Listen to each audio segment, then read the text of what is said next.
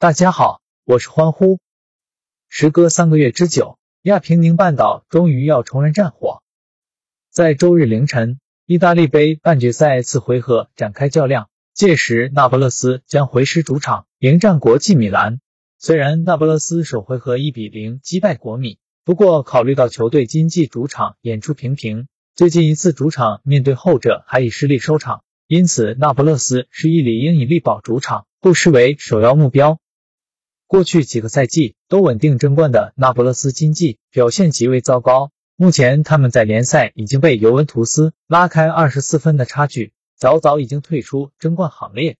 在联赛还有十二轮的情况下，那不勒斯想要追上状态颇佳的阿特兰大难度不小。因此，球队在确保包占席位的前提下，对于意大利杯的争夺同样重要。经历完季初一度涣散的军心后，逐渐平稳过渡的那不勒斯战力迅速回勇。球队过去五场各项赛事保持不败之余，还赢足四场，当中就包括战和实力强劲的巴塞隆拿，以及首回合凭借攻击首罚比安雷斯一锤定音击败国米一战。从这段时间来看，那不勒斯似乎赢面更大。不过，那不勒斯此番或面临挑战，事关球队今季的主场演出平平。十三个联赛主场录得五胜两或六负的战绩，更何况他们最近一次主场与国米交手也以失利收场。另外，尽管那不勒斯在今届意大利杯上三战均保持不失球的姿态，但经济略显脆弱的防线依旧难掩隐忧。现今被三十六次洞穿大门的他们，为积分榜前九队伍当中失球数最多的。此番即便坐拥主场之利，那不勒斯还是要打醒十二分精神。阵容方面。后卫文路拉斯、马尔古特和前锋罗西奴均因伤缺席。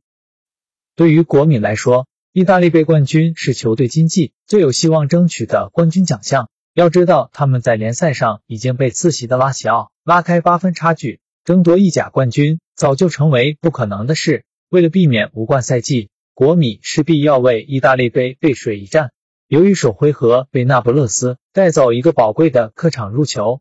而国米自己则是颗粒无收，因此蓝黑军团次回合想要完成逆转，就必须要在圣保罗球场火力全开，争取多入球。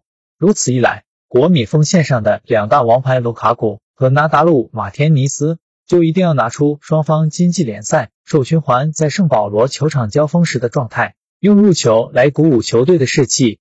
除了卢卡古和纳达路马天尼斯要挺身而出外，此役出现在前腰位置上的埃利臣同样被寄予厚望。除了为两大锋线输送炮弹，还要梳理起球队的进攻。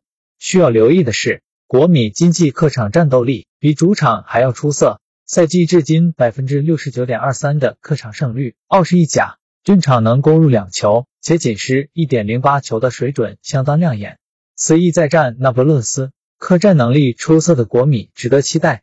阵容方面。门将百迪尼被罚停赛，后卫戈甸和中场玉仙奴因伤避战。盘路方面，目前机构上下盘为本场赛事开出二点五球的中界线。鉴于两队近三次交手的全场入球总数有两场均在四球及以上，因此此一上盘值得各位波友留意。两支球队目前虽然在战绩和数据方面差距不大，虽说那不勒斯此役坐拥主场之力。但在控场作战下优势并不明显，而且国米本赛季的客场战斗力乃联盟最强，保持着百分之六十九点二的胜率，比起主场还要强劲，因而此役国米完全有反客为主的能力。欢呼预测国米在客场一比零击败那不勒斯。其他赛事推介已发布在我的公众号，关注我的公众号，每天一组二传一送给您，求点赞。